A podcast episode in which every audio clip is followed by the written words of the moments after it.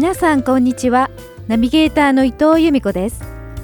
建築士伊藤由美子のコージースペースへようこそ。コージースペースとは日本語に訳すと居心地の良い空間という意味になります。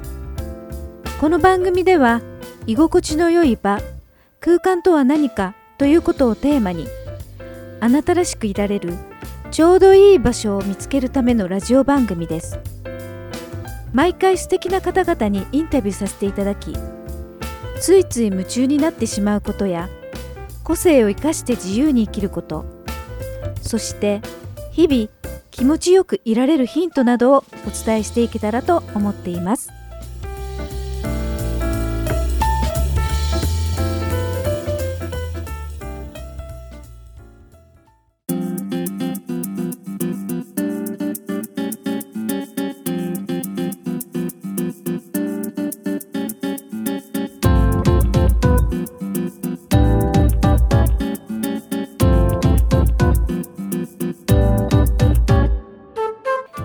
建築士伊藤由美子のコージースペース第22回。今月のマンスリーゲストは次世代のリサイクルショップオーナーワッカンさんこと若山洋一郎さんです。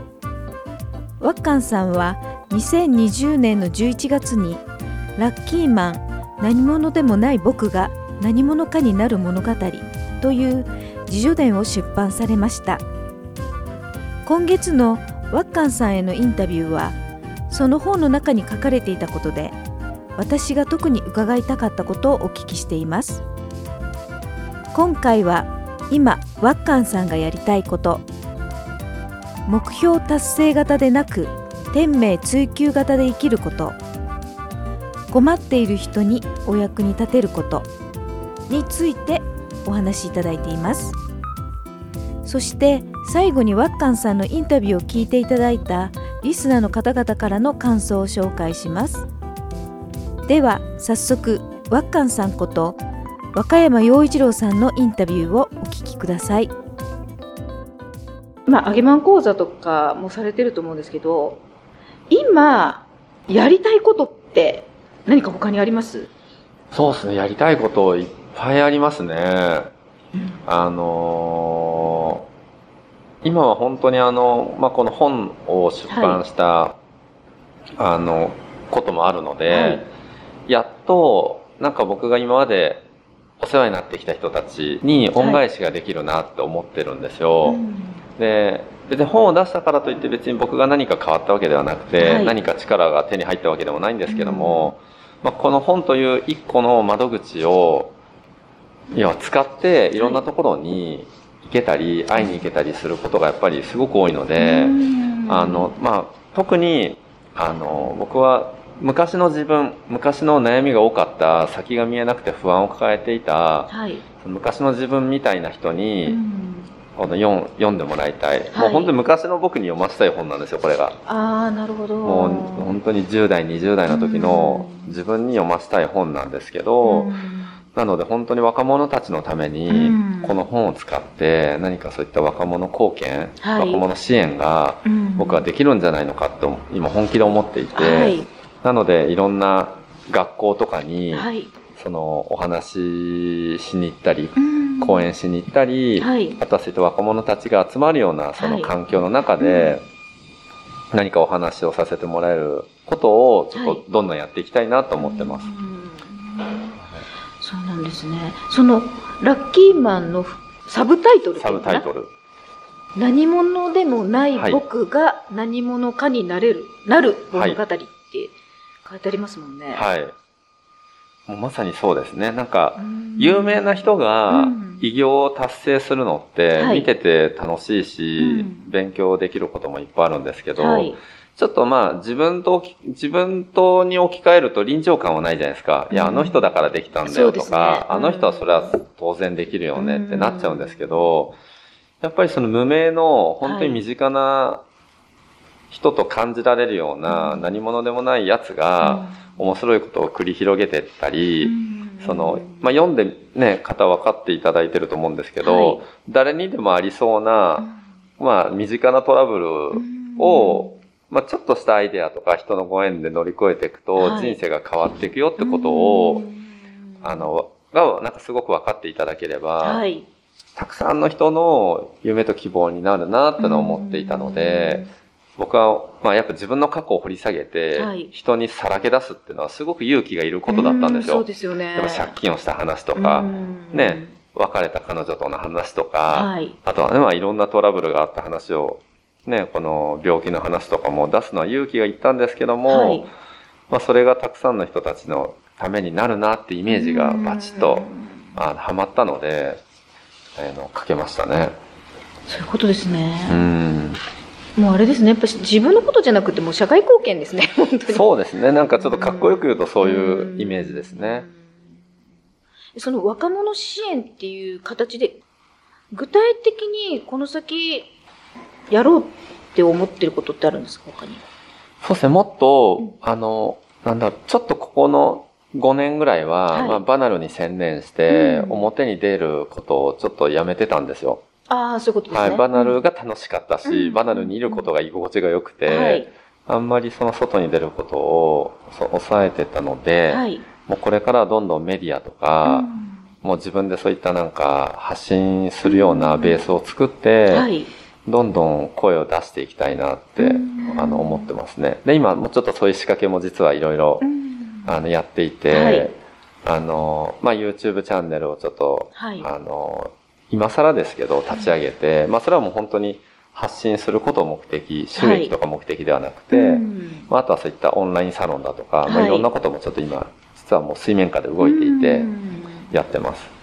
あ、そうなんですね。オンラインサロンだと、ラッキーマンとかっていう サロン名なんですか、まあ、どっちもいいですけど。ちょっとその辺はまだね、まだねはい、ここでは、今からはい、今からの話なんで。でも本当にこのラッキーマンにちなんだはい活動をしていきます。うん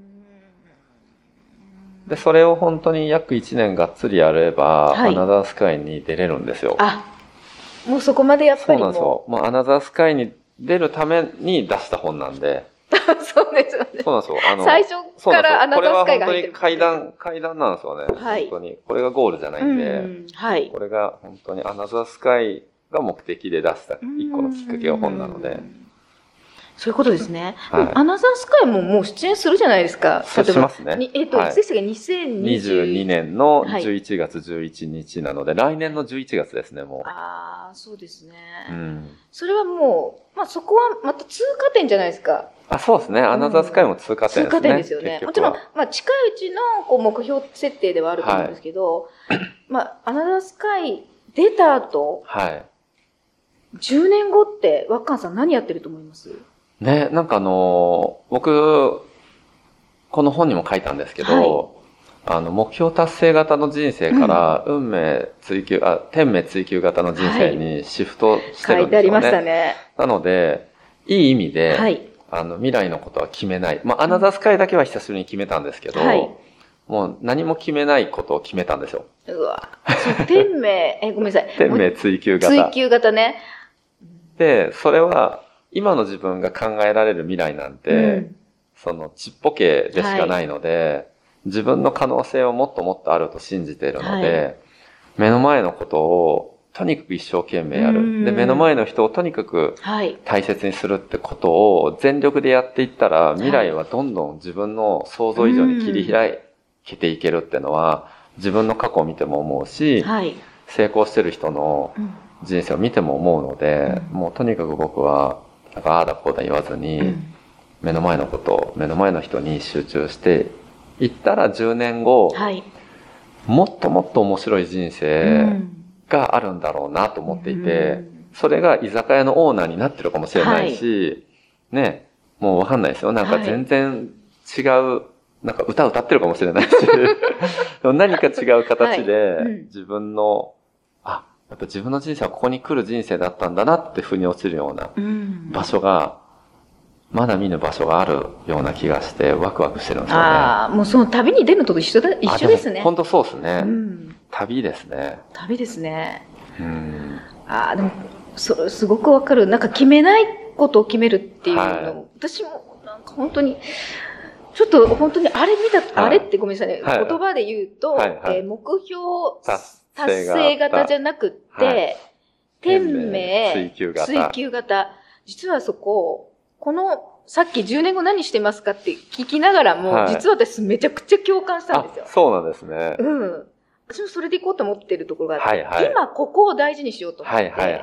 だから今日、若さんに多分インタビューさせてもらってると思はいうんですけど、はいはい。まず今、うんここを大事にすることによって、それがこうつ何かにつながっていくっうんうん。ていう予測が立たない面白さ。はいはいはいはい。いや、これは、なんか、なんだろうな、自分のこう、ね、このコロナ禍の中で不安になってる方も多いと思うんですけど、未来を、自分の未来をすごく面白がれるとか、うん。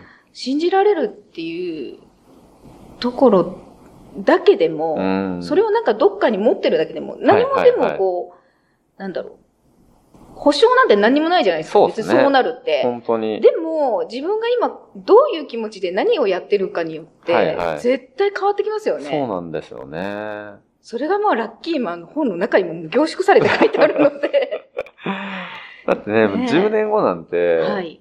な、誰も予想ができないから、予想したって仕方がないんですよね。うんだって、もっと文明は進化していくし、はい。もっとね、人の価値観も変わっていくし、そうですよね。ね、去年、一昨年からしてみたら、ね、去年あんなコロナで大騒ぎになるなんて誰も予想してない。そうですよね。なので、予想なんかしても、まあもちろんそのいろいろね、仕事上目標を持ってやっていくっていうのはもちろん重要ですけど、もっと大きいところで見たら、あの、何もき、まあただね、何何も決めないことの一個のルールとしたら目の前のことを、はい。何、目の前のことを一生懸命やらないのに何も決めてなかったら、もうただの、本当に何も、本当に何もならなくて。ダメ人間になっちゃうんでんそうですね。そこは大事ですよね。そこは本当にうん目の前のことを一生懸命やるってことが、うんまあ鉄則ですよね。そうですよね。何かわかんないんだけど、自分がやりたいことを、なんか情熱持ってはい。やってるっていう。うん。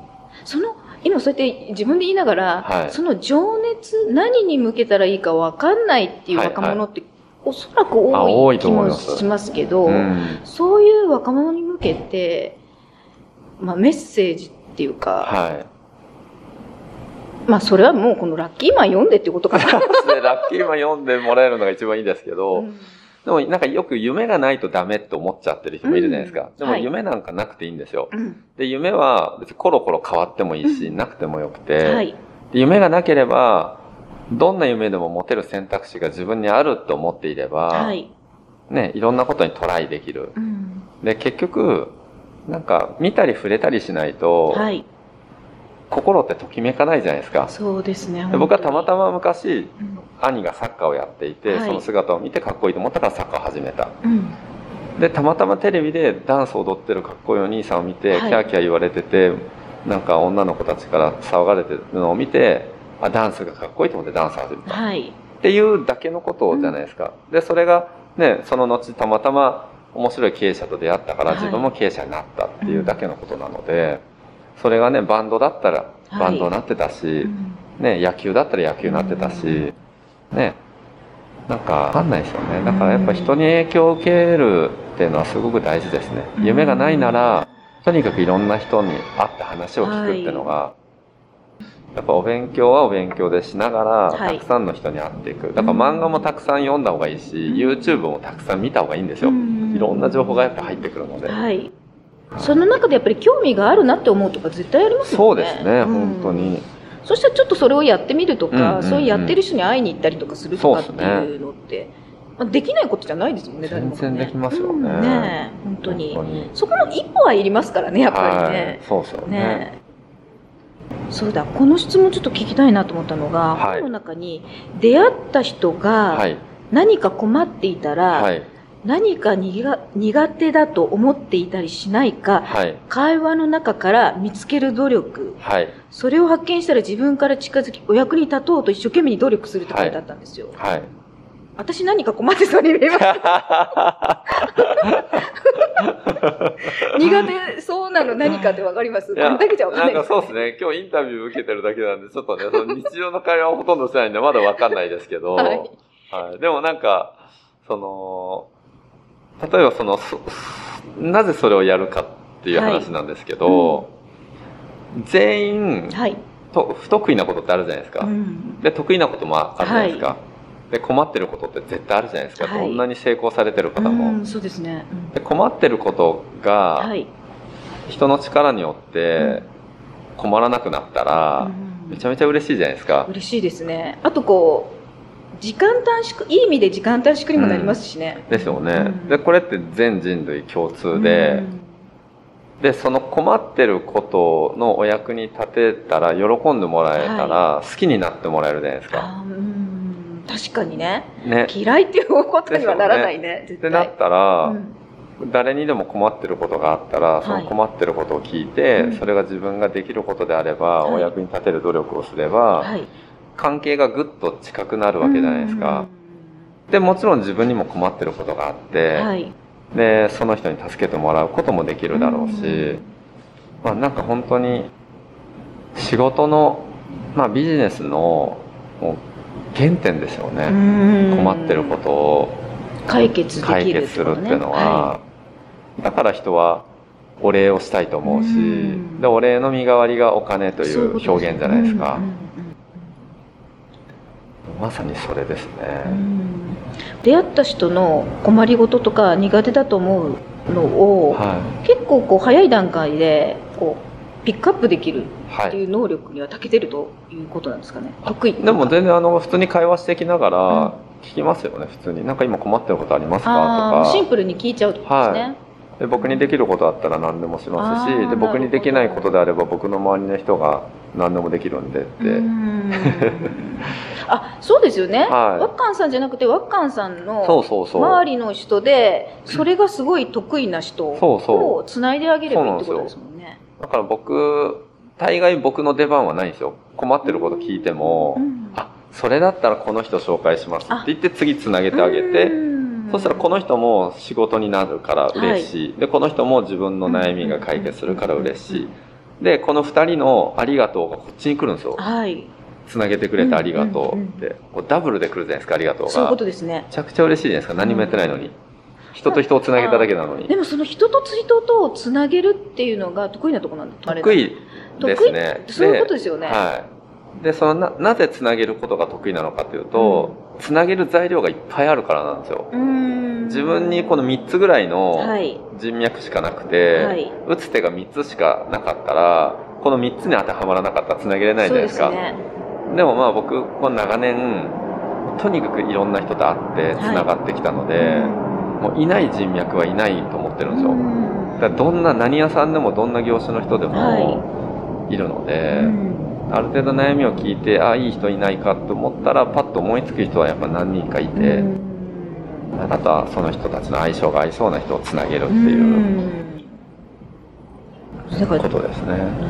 人脈の宝庫っていうか若そうですさんがね。なんか持ってるってこと本ですね。当にそうですね。うんまあそれはでも自分が何もできないっていうコンプレックスがあったからそうなれたんですよ。うん自分がなんかでききちゃったらおそらくそうならなかったですよね。うんそういうことですね。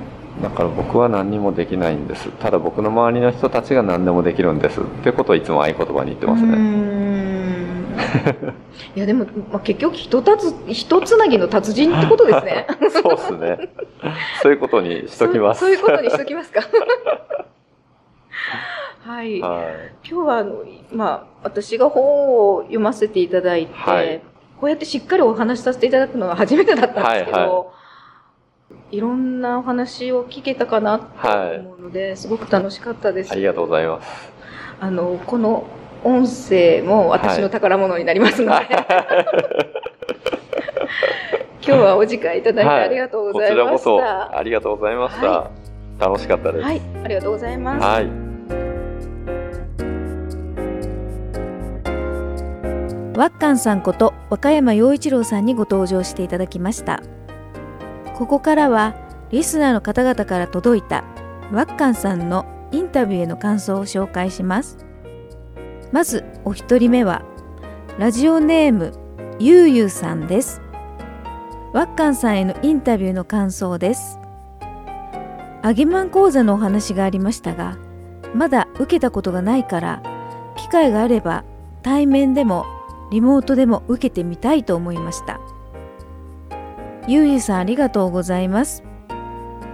揚げまん講座のお話すごく興味ありますよね。私自身もとても興味があるので私も聞きたいなと思ってます。講座開催しちゃうかもしれませんのでその時はゆうゆうさんもご参加お願いします。では続きましてラジオネームみんみさんです。ユーミックさんこんにちは。ユーミックっていうのは私が愛知北 FM でナビゲーターをやってるんですがその時の名前です。ミンミさんありがとうございます。いつも楽しみに聞いています。ワッカンさんの本を読んでどんな方なんだろうって思ってました。とても柔らかくて包み込むような話し方。ヤンキーの方や年上の方にも好まれるはずだわ。ワッカンさんの言葉でうまくいっていない時に自分で考えて行動しても大して変わらない。ならアドバイスを素直に受け取り即行動しようとか自分と向き合う時間の大切さなど参考になるお話でした。ユーミックさんの質問も絶妙なタイミングで聞きたかったことがたくさん聞けました。信念を持って生きている。ワッカンさんはとても熱い男だと思いました。揚げまん講座もすごく気になります。ユーミックさんぜひ主催お願いします。ミンミさんありがとうございます。ミンミさんからも揚げまん講座の主催をお願いされてしまったのでそうですね。主催を考えていこうと思ってます。よろしくお願いします。最後の方はラジオネームラッキーしまくり千代子さんです。由美子さんこんにちは。いつもいつもとっても素敵なゲストとの対談興味深く聞かせてもらっています。今回のワッカンさんのお話を聞いて魅力的な人物には人がたくさん集まり物がたくさん集まり情報がたくさん集まるなとつくづく思いました。本来私も能天気な性格ですがさすがにここ1年間はコロナ禍でお店の売り上げが激減してお店でも眉間にしわを寄せて難しい顔をしている時が多くなっています。ワッカンさんのお話を聞いてハッとしましたああいかんいかん。大切なことを忘れていたなという気持ちになりました。ワッカンさんのお話は儲けようとか得しようとかビジネスの匂いが全くしませんでした。ただただ自分の好きな旅をしている過程でそこで出会った人たち物に真正面に向き合い日々を大切に生きている。それがたまたま人の役に立ちたまたまビジネスとして成功している。そんな感じですね。居心地の良い場所がご自身のリサイクルショップであるということですがグランプリを取った映像を見て納得しました。おもちゃ箱のようなお店の雰囲気。楽しそうな仲間たち。生き生きとした少年のような表情のワッカンさん。たくさんの魅力が詰まっている場所だなと思いました。コロナ禍で物販のリアル店舗の存続が危ぶられる昨今ですがこんなお店はこれからもたくさんの人に必要とされる遊びに行ってみたいと思われるでしょう。私も日々笑顔を忘れずにお店のスタッフ来店されるお客様が笑顔になれるようなお店作りを今一度考えてみたいと思います。最後に揚げまん講座はどんな内容なのか興味がつきませんができましたら揚げ人講座があればぜひ聞いてみたいです。ではではこれからのコージースペースも楽しみにしています。ありがとうございました。ラッキー島栗千代子さんありがとうございます。そしていつも番組を聞いていただいてありがとうございます。ラッキー島栗千代子さんのお店今大変だっていうことなんですがですね。まずは笑顔を忘れずにお客様に笑顔を渡せるようなお店作りを考えていただきたいと思います。ありがとうございました。